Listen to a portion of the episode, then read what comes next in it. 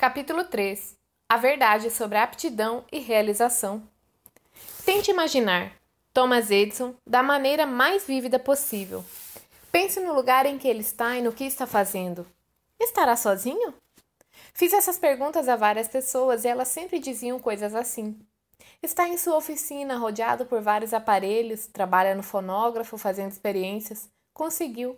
Está sozinho? Sim, está fazendo tudo sozinho porque só ele sabe o que está buscando. Ah, está em Nova Jersey, está numa sala parecida com um laboratório vestindo um jaleco branco, está curvado sobre uma lâmpada, de repente a lâmpada funcionou. Está sozinho? Sim, é um sujeito meio arrédio que gosta de fazer suas experiências sozinho. Na verdade, os registros mostram uma pessoa bastante diferente que trabalhava de maneira diversa. Edison não era um homem solitário. Para a invenção da lâmpada, empregou 30 assistentes, inclusive ciências competentes, muitas vezes trabalhando dia e noite num laboratório moderníssimo financiado por uma empresa. As coisas não aconteceram de repente. A lâmpada elétrica se tornou o símbolo daquele momento único em que aparece a solução brilhante. Mas não houve um momento singular de invenção. Na verdade, a lâmpada não constitui um único evento. Invento. Ela representa todo um conjunto de invenções que exigiram muito tempo, cada qual a cargo de um ou mais químicos, matemáticos, físicos, engenheiros e sopradores de vidro. Edison não era um amador engenhoso nem um sábio do outro mundo. O chamado feiticeiro de Menlo Park era um empresário sagaz que tinha perfeita consciência do potencial comercial de suas invenções. Também sabia lidar com a imprensa e às vezes passava à frente de outros ao se apresentar como inventor de alguma coisa porque sabia como se promover. Claro, Edison era um gênio, mas nem, nem sempre era genial. Seu biógrafo, Paul Israel, investigando todas as informações disponíveis, acredita que ele tenha sido uma pessoa mais ou menos comum do seu tempo e lugar. Quando jovem, interessava-se por experiências e aparelhos mecânicos, talvez com mais avidez do que a maioria das pessoas, mas as máquinas e a tecnologia faziam parte de experiência comum dos rapazes normais do meio-oeste norte-americano. O que acabou por distingui-lo foram seu mindset e sua tenacidade. Ele nunca deixou de ser um menino curioso que gostava de mecânica e procurava novos desafios. Muito depois que outros jovens já haviam adotado os papéis que desempenhariam na sociedade, ele viajava de trem de cidade em cidade para aprender tudo o que pudesse sobre telegrafia, tornando-se cada vez mais capacitado entre os telegrafistas por meio de incessante autodidatismo e invenção.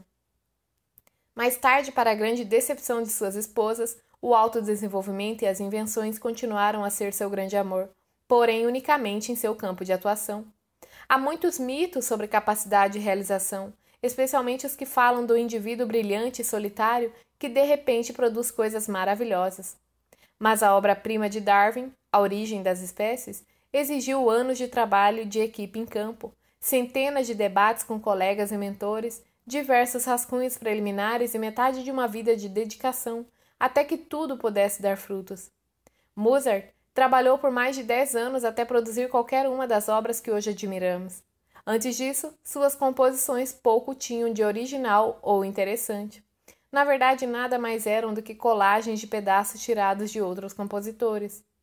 Este capítulo trata dos verdadeiros ingredientes da realização. Trata dos motivos pelos quais algumas pessoas conseguem realizar menos do que se esperava delas e outras conseguem mais.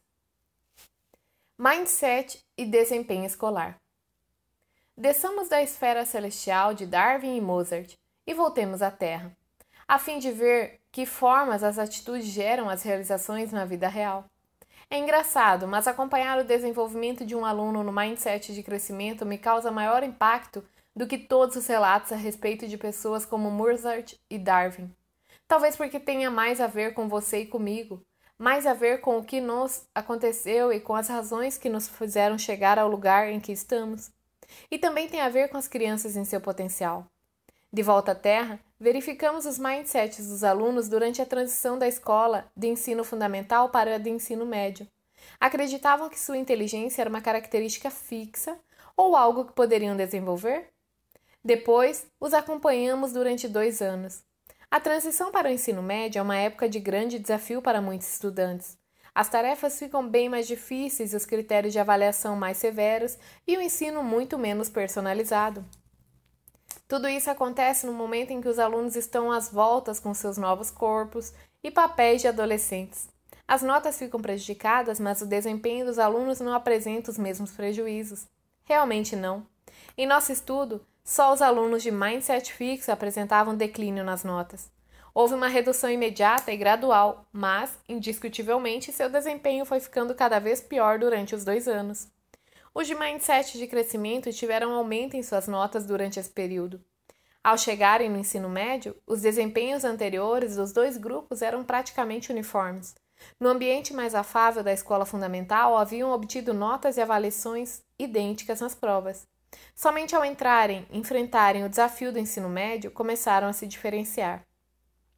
Eis as explicações que os estudantes de mindset fixo deram para suas notas ruins. Muitos culparam suas capacidades. Sou mais burro ou não dou para matemática. E muitos ocultaram seus sentimentos culpando outra pessoa. O professor de matemática é um gordo safado e o professor de inglês é porcalhão. Ou ainda, o professor é um drogado. Essas interessantes análises do problema dificilmente proporcionam um bom roteiro para o êxito futuro.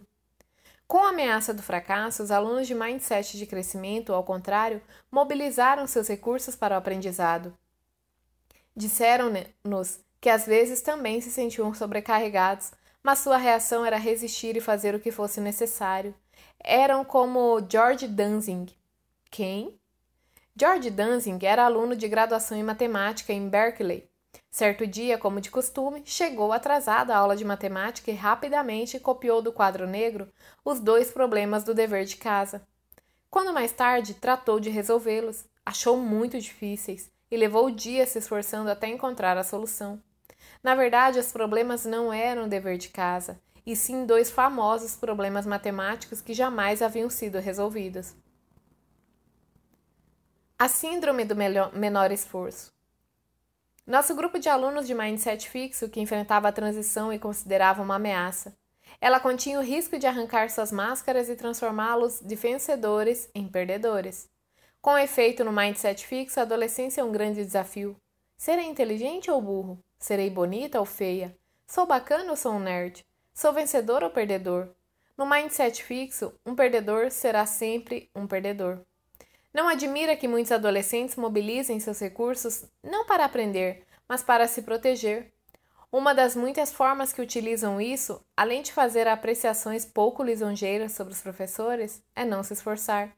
Isso ocorre quando alguns dos estudantes mais brilhantes, como Nadia Salerno Sonnenberg, simplesmente deixam de se empenhar. Com efeito, os alunos de mindset fixo nos dizem que seu principal objetivo na escola, além de parecerem inteligentes, é fazer o mínimo esforço possível. Concordavam veementemente com as afirmações como as seguintes: Na escola, meu objetivo principal é fazer as coisas da maneira mais fácil possível, então não preciso me empenhar muito. Essa síndrome do menor esforço é frequentemente é vista como uma forma de afirmação da independência dos adolescentes em relação aos adultos, mas é também uma maneira pela qual os adultos de mindset fixo se protegem. Acham que os alunos dizem: agora vamos avaliar você e ver do que você é capaz, e respondem: nada disso. John Holt, o grande educador, diz que esses são os truques que todos os seres humanos usam quando os outros estão julgando. O pior aluno que já tivemos fora da sala de aula era uma pessoa tão madura, inteligente e interessante quanto qualquer outro em toda a escola. Onde foi que as coisas saíram do eixo? Em algum momento em sua trajetória, sua inteligência se dissociou da vida escolar. Para os estudantes em mindset de crescimento, parar de se esforçar não faz sentido. Para eles, a adolescência é uma época de oportunidade, tempo de aprender novas matérias, tempo de descobrir o que gostam e o que querem ser no futuro. Mais à frente, relatarei o projeto no qual ensinamos o mindset de crescimento aos alunos do primeiro ano do ensino médio. O que quero mostrar agora é a forma pela qual esses ensinamentos liberaram seus esforços. Certo dia, estávamos apresentando o mindset de crescimento a um novo grupo de estudantes. De repente, Jimmy, o rapazinho que deliberadamente menos se esforçava em todo o grupo, ergueu os olhos cheios de lágrima e disse: a senhora quer dizer que não tenho de ser burro? Daquele dia em diante, ele se empenhou. Começou a dormir mais tarde para terminar seus deveres de casa, com os quais jamais se preocupara antes. Começou a entregar os trabalhos o mais cedo possível para obter avaliações e estudá-las. Passou a acreditar que se esforçar não era algo que o tornava vulnerável, e sim algo que o tornava mais inteligente. Descubra seu cérebro. Um amigo íntimo recentemente me entregou algo que escreveu, uma história em versos que me fez recordar Jimmy e a libertação de seu esforço. A senhora Beer, que tinha sido professora de meu amigo no segundo ano, pediu que cada aluno recortasse um cavalo de papel. Depois, alinhou todos os cavalos acima do quadro negro e transmitiu sua mensagem do mindset de crescimento. Seu cavalo é tão rápido quanto o seu cérebro. Toda vez que aprenderem alguma coisa, seu cavalo se moverá para frente. Meu amigo não conhecia bem essa coisa de cérebro. Seu pai sempre lhe dizia: Você tem muita língua e pouco cérebro, e isso não é bom. Além disso, seu cavalo parecia preso à linha de partida, enquanto os cavalos dos outros participavam da corrida do aprendizado. Especialmente os de Hank e Billy, os gênios da classe, cujos cavalos saltavam na frente de todos os demais. Mas meu amigo continuou se esforçando. Para melhorar suas aptidões, tratava de ler histórias em quadrinhos com a ajuda da mãe e somava os pontos quando jogava cartas com a avó. Em breve, meu ágil potro saltou para a frente como um furacão e ninguém foi capaz de detê-lo. Durante semanas e meses, ele se lançou adiante, superando os demais um por um. Na reta de chegada do fim da primavera, os cavalos de Hank e Billy estavam na frente. Mas, depois de alguns exercícios de subtração, quando a última sineta da escola soou, meu cavalo venceu, por um focinho. Descobri então que eu tinha um cérebro. Meu cavalo era a prova. Paul Hortman. É claro que o aprendizado não deve ser uma corrida, mas aquele páreo ajudou meu amigo a descobrir seu cérebro e a conectá-lo à sua instrução escolar. A transição para o curso superior. Outra transição Outra crise. A faculdade é o momento em que todos os melhores alunos do ensino médio se juntam, assim como nossos alunos de pós-graduação, onde eles se sentiam como reis. Mas hoje, quem são? Em nenhum lugar a ansiedade decorrente do fato de se sentirem destronados é mais palpável do que nas aulas preparatórias para a pós-graduação em medicina. No capítulo anterior mencionei o estudo que fizemos com promissores estudantes de graduação que faziam o primeiro curso superior de Química. Esse curso é que lhes proporcionaria ou negaria a entrada no currículo preparatório de medicina, e sabe-se que os alunos farão tudo o que puderem para se dar bem nele. No início do semestre, verificamos os mindsets dos estudantes e em seguida os acompanhamos durante o curso, observando suas notas e fazendo perguntas sobre o andamento de seus estudos e sobre suas estratégias. Novamente, Comprovamos que os alunos de mindset de crescimento obtinham melhores notas, mesmo quando iam mal em uma prova, recuperavam-se nas seguintes. Quando os de mindset fixo não se davam bem, frequentemente não conseguiam recuperação. Nesse curso, todos estudavam, mas há diferentes maneiras de estudar. Muitos alunos estudam assim: leem o livro e anotações que fazem nas salas. Se a matéria foi difícil, leem mais de uma vez ou então procuram memorizar tudo que podem com um aspirador de pó. Assim estudavam os de mindset fixo. Se não iam bem na prova, concluíam que química não era sua vocação. Afinal, fiz o melhor que podia, não fiz? Nada disso. Eles se espantariam se soubessem o que faziam os alunos de mindset de crescimento. Eu mesma acho notável.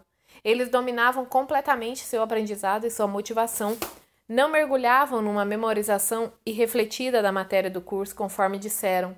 Procurei traçar linhas gerais e princípios básicos enquanto assistia às aulas. Ou examinei meus erros até certificar-me de que havia compreendido. Estudavam para aprender e não apenas para passar na prova. Na verdade, por isso tiravam notas melhores, e não por serem mais inteligentes ou porque tivessem se preparado melhor anteriormente. Em vez de perder a motivação quando a aula ficava muito chata ou difícil, diziam: Conservei meu interesse pela matéria, mantive uma atitude positiva quanto ao estudo da química, continuei motivado para o estudo. Mesmo quando achavam que o livro era chato ou que o professor era enfadonho, não permitiam que a motivação se dissipasse. Pelo contrário, Mantê-la nesse caso se tornava ainda mais importante. Recebi um e-mail de uma de minhas alunas de graduação pouco depois de lhe haver ensinado o mindset de crescimento. Eis a forma pela qual ela estudava anteriormente. Quando enfrentava um tema realmente difícil, eu procurava, procurava ler o texto repetidas vezes. Depois de aprender o mindset de crescimento, ela começou a utilizar estratégias melhores que davam certo. Professora Dwick. Hoje, Eide, a professora assistente, entregou os resultados da prova e eu não sabia se chorava ou se sentava. Eide lhe dirá que eu parecia ter acabado de ganhar na loteria e me sinto realmente assim. Não posso acreditar que tenha ido tão bem. Esperava passar raspando. O encorajamento que a senhora me deu servirá muito em minha vida. Acho que tirei uma nota muito boa, mas não a ganhei sozinha. Professora Dwick, a senhora não apenas ensina a sua teoria, mas também a demonstra. Muito obrigada pela lição. É muito valiosa, talvez a mais valiosa que aprendi na Colômbia. E é claro que vou fazer isso. Usar essas estratégias antes de cada prova. Muito obrigado mesmo, e a você também, Eide. Da, já não mais impotente, Johnny. Por raciocinarem em termos de aprendizado, as pessoas de mindset de crescimento percebem todas as diferentes formas de adquirir conhecimento. É estranho, nossos estudantes de preparação para a medicina fariam qualquer coisa para conseguir uma boa nota, menos dominar o processo que assegura esse resultado. Igualdade? Será que isso significa que qualquer pessoa com mindset correto terá sempre êxito? Todas as crianças são iguais no começo? Vamos começar considerando a segunda pergunta. Não, algumas são diferentes. Em seu livro Crianças Superdotadas, Ellen Wiener oferece incríveis descrições de prodígios. Há crianças que parecem já nascer com capacidades desenvolvidas e interesses obsessivos, e que se tornam espantosamente bem-sucedidas ao perseguir, sem parar, esses interesses. Michael era um dos mais precoces, brincava constantemente com letras e números, Fazia infindáveis perguntas aos pais e falava, lia, lidava com matemática desde a mais tenra idade. A mãe de Michael contava que aos quatro meses ele falou: Mamãe, papai, o que temos para o jantar? Aos dez meses, espantava as pessoas no supermercado lendo palavras nos letreiros. Todos achavam que a mãe era ventríloca. O pai conta que aos três anos ele não apenas fazia cálculos de álgebra, mas descobria e demonstrava regras algébricas. Todos os dias, quando o pai chegava do trabalho, Michael puxava para os livros de matemática dizendo: Papai, vamos trabalhar. Ele deve ter nascido com alguma aptidão especial, mas para mim sua característica mais visível era o extremo amor pelo aprendizado e pelo desafio. Os pais não conseguiam afastá-los de suas exigentes atividades. O mesmo é verdade em relação a todas as crianças prodígio que o Wiener nos apresenta. Na maior parte das vezes, as pessoas acreditam que o dom é a própria aptidão.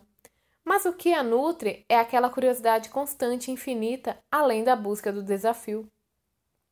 Será capacidade ou mindset? Mozart teria aptidão musical ou se exercitava até deformar as mãos? Darwin teria aptidão científica ou colecionava espécimes constantemente desde os primeiros anos de sua infância? Fossem esses prodígios ou não, todos nós temos interesses que podem nos transformar se transformar em aptidões. Quando eu era criança, as pessoas me fascinavam, especialmente os adultos.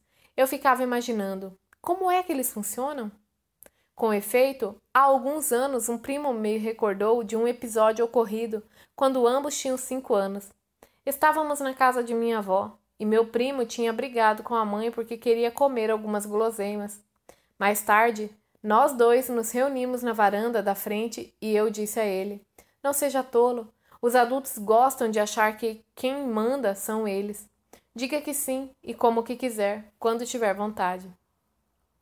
Seriam essas palavras as de uma psicóloga desabrochando? Só sei que meu primo me disse que esse conselho lhe foi muito valioso. É interessante assinalar que ele se tornou dentista. Todos podem se dar bem? Voltemos agora à primeira pergunta. Todos são capazes de grandes façanhas usando o mindset correto? Você conseguiria entrar na pior escola de ensino médio de seu estado e ensinar aos alunos cálculo de nível universitário? Se conseguisse, uma coisa ficaria clara. Com o mindset correto e o ensinamento adequado, as pessoas são capazes de realizar muito mais do que imaginam. A escola de ensino médio Garfield era uma das piores de Los Angeles. Dizer que os alunos eram desmotivados e os professores indiferentes é uma forma branda de falar a verdade. Mas sem pensar duas vezes, James Canlant, que ficou famoso com o filme Stand and Deliver, ensinou cálculo integral de seu nível universitário a esses alunos de origem latino-americana que viviam em bairros pobres. Com seu mindset de crescimento, eles perguntavam: Como posso ensinar a eles? E não, conseguirei ensinar?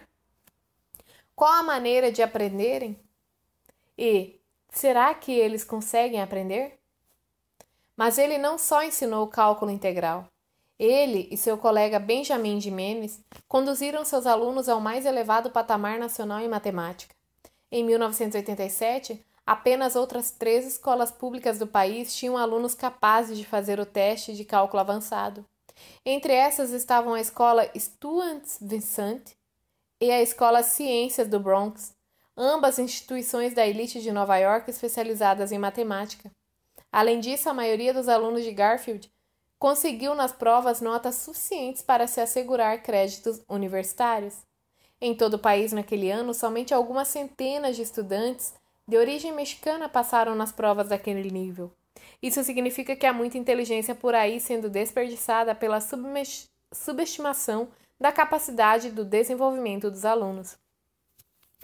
Marva Collins. Na maioria dos casos, quando crianças se atrasam, por exemplo, quando repetem de ano, recebem textos de nível inferior, pois se acredita que não conseguirão melhorar. Essa ideia provém do mindset fixo. Esses alunos são pouco inteligentes e, por essa razão, precisam que noções simples lhes sejam repetidas constantemente. Bem, os resultados são deprimentes. Os alunos repetem o ano sem aprender mais do que já sabiam antes. Em vez disso, Marva Collins passou a tratar como gênios os estudantes dos bairros pobres de Chicago que haviam repetido de ano nas escolas públicas. Muitos haviam sido rotulados como com problemas de aprendizado, retardados ou emocionalmente perturbados. Praticamente todos eram apáticos, não havia brilho em seus olhos nem esperança nos rostos. A classe de Collins, do segundo ano da escola pública, começou com o mais baixo nível de leitura em junho. Os alunos chegaram ao nível do quinto ano, estudando Aristóteles, Esopo, Tolstói, Shakespeare, Poe, Frost e Dixon, à medida do que progrediam. Mais tarde, quando ela inaugurou a própria escola, o colunista Zay Smith do Chicago Sun-Times a visitou. Viu crianças de 4 anos escrevendo frases como vá ao médico e Esopo escreveu fábulas e falando de ditongos e sinais diacríticos. Observou alunos da segunda série recitando trechos de Shakespeare, Longfellow e Clipping.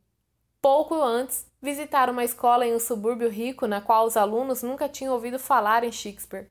Ora bolas, disse um dos alunos de Collins. Você está dizendo que esses meninos da escola rica não sabem de Shakespeare nasceu em 1564 e morreu em 1616? Os alunos leem muito, mesmo durante as férias. Um menino de seis anos que entrou para a escola com o rótulo de retardado, quatro anos mais tarde já lera 23 livros nas férias, inclusive um conto de duas cidades e Johnny Eyre. Eles leem com profundidade e compreensão. Quando crianças de 13 e 4 anos estavam lendo sobre Dedalo e Ícaro, um dos mais velhos exclamou: Professora, se não aprendemos não nos, e nos esforçamos, acabaremos fazendo um voo de Ícaro para lugar nenhum.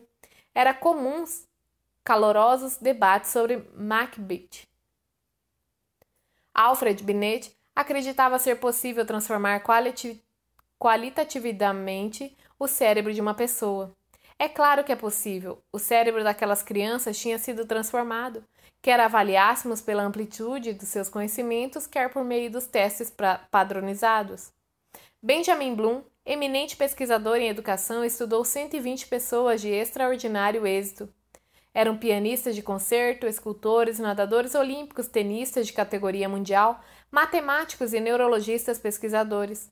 A maior parte não havia demonstrado qualidades excepcionais na infância e não exibira evidente talento que antes passasse a se dedicar com energia aos estudos. Mesmo no início da adolescência, em geral não era possível prever seus êxitos futuros, tomando por base as qualidades que demonstravam naquela fase. Mas a persistente motivação e dedicação junto com o apoio que dispunham, foi o que as levou ao topo. Bloom conclui desta forma: Depois de 40 anos de pesquisas intensas sobre o aproveitamento escolar nos Estados Unidos e no exterior, minha principal conclusão é a seguinte: o que qualquer pessoa no mundo é capaz de aprender, quase todos também serão capazes, desde que disponham das condições anteriores e atuais adequadas para aprendizado. Ele não incluiu os 2% ou 3% de crianças com graves deficiências, nem o 1% ou 2% do que se situa na outra extremidade, em que estão os meninos como Michael. Todos os demais entram em seu cálculo, níveis de aptidão e acompanhamento. Mas não haverá um motivo para a diferenciação dos alunos por nível de aptidão? Suas notas nas provas e suas realizações anteriores já não demonstraram qual é sua aptidão? Lembremos-nos de que esses indicadores nos dizem em que ponto está um aluno, mas não aonde poderá chegar. Falco Heimberg, pesquisador alemão, estudou professores de ensino fundamental de mindset diversos. Alguns deles, com o mindset fixo, achavam que os alunos que vinham às suas aulas com níveis diversos de aproveitamento eram profundo e permanentemente diferentes. Segundo minha experiência, o aproveitamento dos alunos permanece mais ou menos constante durante o período de um ano.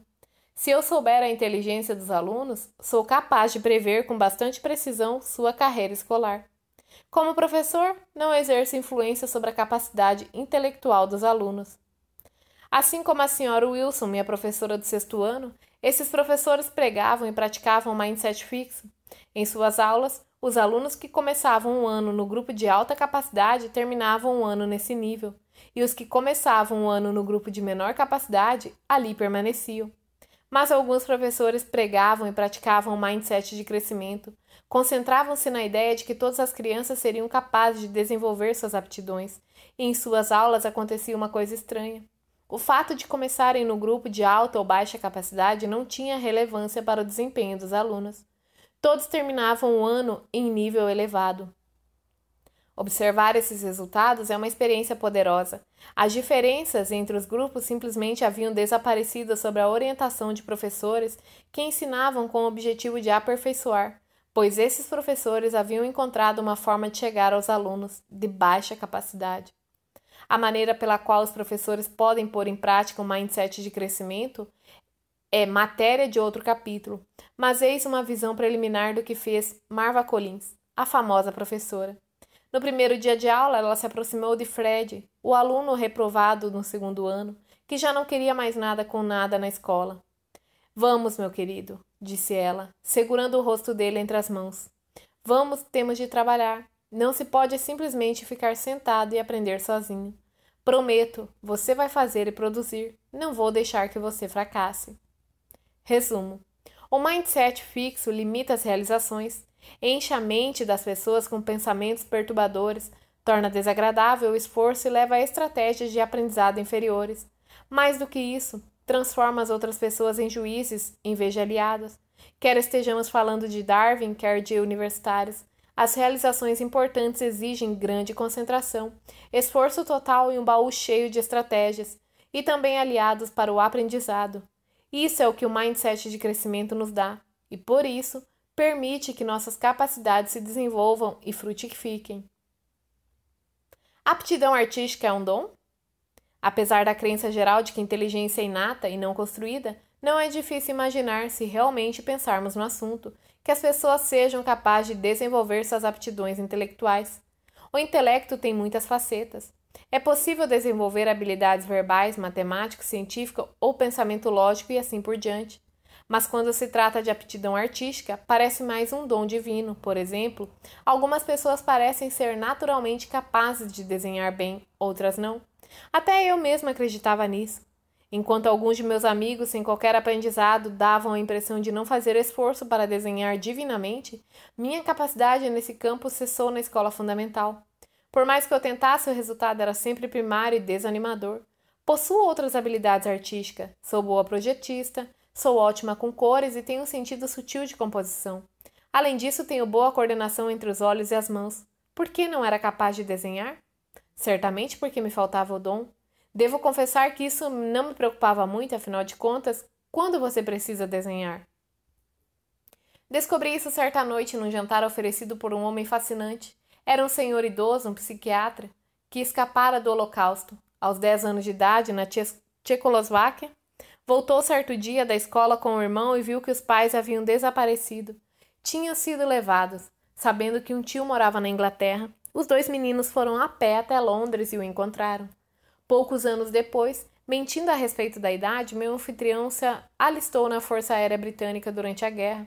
Foi ferido e casou-se com a enfermeira. Entrou para a escola de medicina e desenvolveu uma próspera carreira nos Estados Unidos.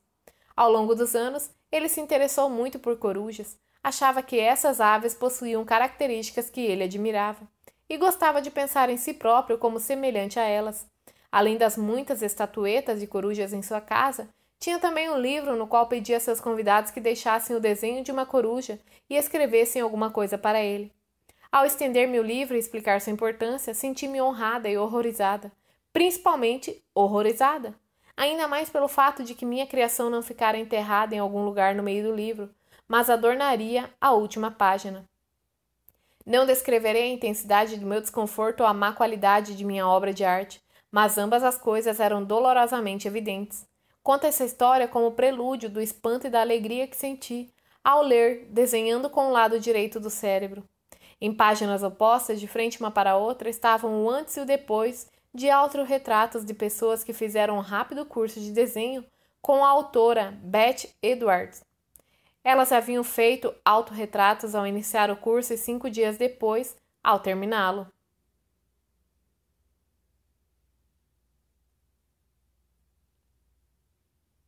Os resultados são fantásticos. No começo, essas pessoas não pareciam ter muita habilidade artística. A maior parte das figuras que desenhavam lembrava minha coruja, mas poucos dias depois já eram capazes de desenhar de verdade. E Eduardo jura que é sempre assim. Parece impossível. Edwards concorda que a maioria das pessoas considera a aptidão para o desenho uma coisa mágica que somente alguns poucos possuem e somente alguns poucos possuirão. Mas é porque as pessoas não compreendem os componentes. Os componentes do desenho que podem ser aprendidos. Na verdade, diz ela, não se trata de aptidão para desenhar, mas de capacidade de ver. É a capacidade de perceber fímbrias, espaços, relações, luzes e sombras e a tonalidade para fazer um desenho. É preciso aprender a desenhar cada componente e em seguida combinar em um único processo as habilidades aprendidas. Algumas pessoas simplesmente adquirem aptidões no decurso natural de suas vidas, enquanto outras precisam se esforçar para aprendê-las e combiná-las. Mas como podemos ver pelos autorretratos, depois qualquer pessoa é capaz de fazê-lo. Eis o que significa só porque algumas pessoas são capazes de fazer uma coisa com pouco ou nenhum aprendizado, isso não significa que outros não possam fazê-la, e às vezes a fazem até melhor, com treinamento. Isso é muito importante porque grande parte das pessoas de mindset fixo acha que as realizações do início da vida já revelam tudo sobre o talento e o futuro de alguém.